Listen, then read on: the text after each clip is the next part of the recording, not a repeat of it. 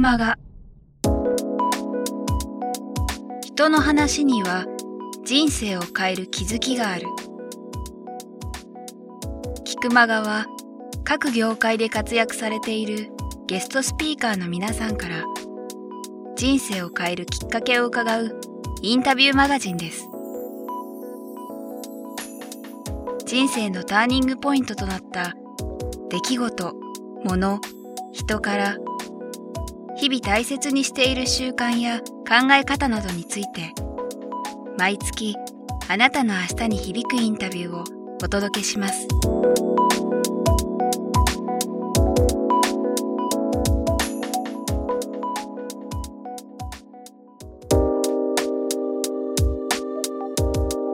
なんか人には僕もいろんな人にインタビューしていて、うん。いわゆる目標設定型とうん。流れに身を任せて展開していくタイプってうんうんうんうん。まあ片方だけってこともないと思うんですけど、そういう方が両方いると思うんですけどやっぱり谷さんにその両方というかなんかこれだって持ってながら なんか流れていくようなしなやかさっていうか。でもそれはそうだね、うん。やっぱその流れっつうのに抗うばかりでは無理っていう時あるもんね。う、ん。うん。でその抗ってるとやっぱりそのどっかでバランス壊してたりはい。とかするしだからそのなんだろう。その流れを見極めるっていうところも大事だったりするかもよ。はなんつうの音楽とかって特にそうだと思うけどそのはい。日本の中での流れいうん。っていうのとその他世界例えば、まあ、ニューヨークの東海岸、はい。アメリカ東海岸と西海岸とヨーロッパの流れとかって、やっぱさ地域ごとにやっぱり流れ違うじゃない、うん。でなんか俺ずっと洋楽で育ってきちゃったからそのやっぱ海外の流れとかの方が理解しやすかったりするのね、あーはい。日本その音楽のその流れとかが、うんこれが売れるのっておかしくねえかな？みんな。いやこれは分かんねえな。みたいな ところが結構あったりとかしてね意外に難しいよね、うん。でもだから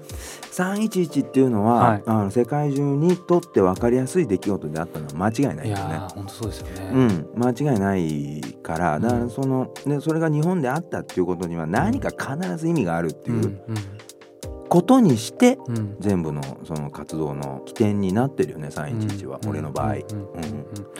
まあ、実際ねその311で、うん。えー感じて、まあ、うん。その今のこの活動またどんどん広がってると思うんですけど、うん。まあ、僕なんかもそうですけどやっぱり正直その311までは、うんそれこそ原発がどこにあるかも知らなかったしそうだよねそうだよね。もう全然恥ずかしい話ですでもそういう人が多分ほとんどだと思ってたんですよ。うん、俺もそうだもん。どんな感じでした、まあ、今俺もそうだもんっていうところありましたけど、あと環境に関してとか大さんそうだね。あのまあでもね一応うるさ型の先輩っているじゃん。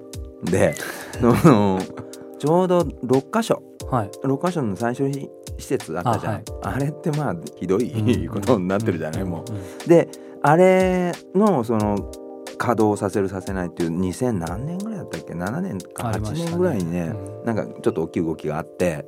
でその時にあの知り合いが稼働反対のはい。こう、ムーブメントを起こしててなんかまあファッション業界とかも一緒になってやってたんで、それで演奏とかしに行ってたのね。でやっぱその時にいわゆる反対集会みたいなやつだったんだけど、印象的だったのは、はい地元の人はずっと反対し続けなくてはならないわけじゃん。うん。でその反対し続けなあかんだけどそれはい。をそのまあ権力側はその切り崩しうん。みたいなことをまうん。あするわけやん。はい。でその仲間分断みたいなお金で分断みたいなことをはい。まあまあ普通にするわけやん。どの国の政府もやることやけど、うん。でずーっともう何十年と反対し続けててしかもずっと負け続けている人たちだったわけ、はい。そのを前に演奏しててででも普通に考えたらあれ6箇所って理論的にはもう崩壊してるやん。うん。あれ崩壊してんのよ。で間違いなくこれあの権力側にもこれは稼働したらあかん。うん。そあそこのあの環境その大間のマグロとかさ、あれが全部ダメになったら結局相殺できないうん。その経済的にもこれは辻褄が合わないっうん。ていうのは分かってるやつは確実に何人かおる、はい。何度も見えたしうん。でやっぱその反対集会でいやこんなんこれも理論崩壊してるしあの全然これ勝てますよ。普通に見て僕は勝てると思いますよ。だから皆さんそんな負けた風な顔せんでいいからうん。大丈夫勝てるからとか言ったらポカーンってするわけよ。うん。だからそうかと。やっぱりだからその反対うんし続けるっていうことはうん。結局人間の精神的にはうん。結局ストレスなんよ、まあ、ネガティブなエネルギーですもんね。そう。でもし続けなあかんやん、うん。だから同じことを俺はやっぱり賛成。うん。賛成っていうのってうん。人間の心的には楽なんよ。そうですね。楽なんよ実は。反対的認めるんですもんう。ん。ね、賛成って結構無責任でも結構良かったりするわけ、うん。でソーラー武道館はこれはい。完全に賛成運動やから、なるほど、そうやね賛成でええやん、うんうん別にこれあの原発やってる人も、うん。ソーラー武道館別に反対する理由がないのよね、うんうんうんだから賛成って言ってくれりゃいいわけだし、うんうんうん。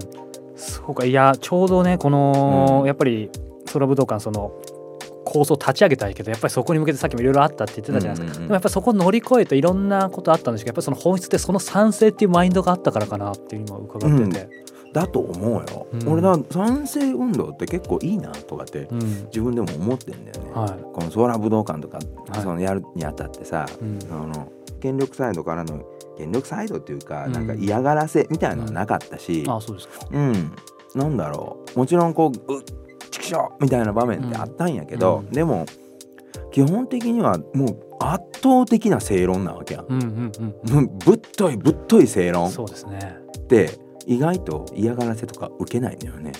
しょぼい正論は 叩かれるけど、ぶっといぶっとい正論うんはうん。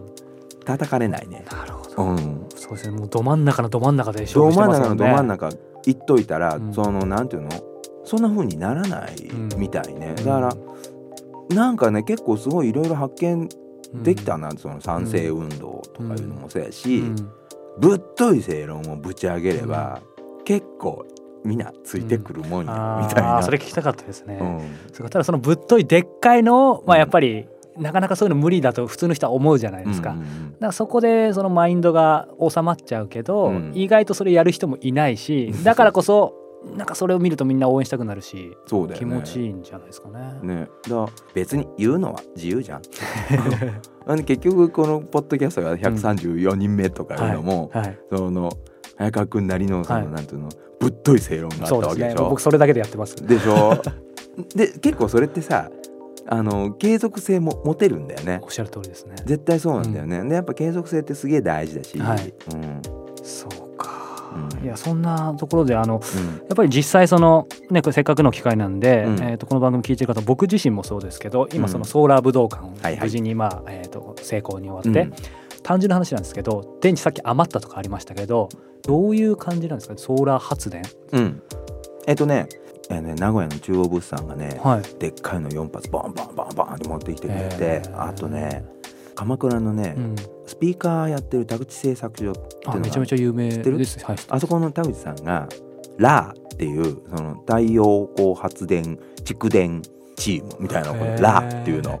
そこのやつはリチウムじゃなくてはい。鉛なの、はい。であーこれすごいんだよ。その鉛の蓄電池ではい。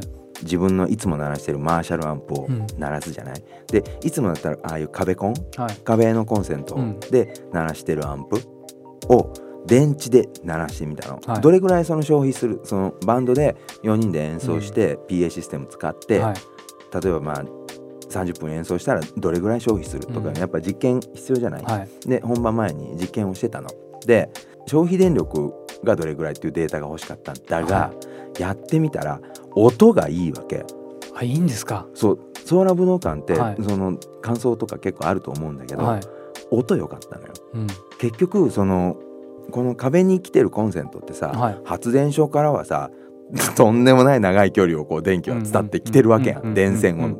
で電気って波長じゃん。はい。で結局長い道のりでうん。いろんな影響を受けてきてるから、そんなにね綺麗な波長ではないのこれ、はい。来てるのが。電池から直やと、うん。もう全然綺麗な波長なわけ。結局スピーカーも効率いいしアンプも全然効率がいいわけ、はい音がいいのよ。俺結構ぶったまげてはい。こんなに違うのかと。びっくりしたよ。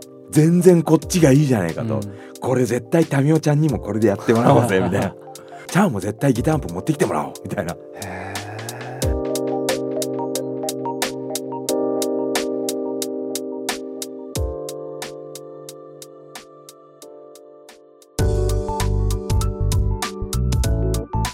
今日の菊間川いかがでしたか？鳥越俊太郎さんや渡辺美樹さんら過去にお届けした120人以上のインタビューはすべてウェブサイトから無料でお聞きいただけます。URL は k i q m a g a c o m キクマガ .com です。それではまたお耳にかかりましょう。ごきげんよう。さようなら。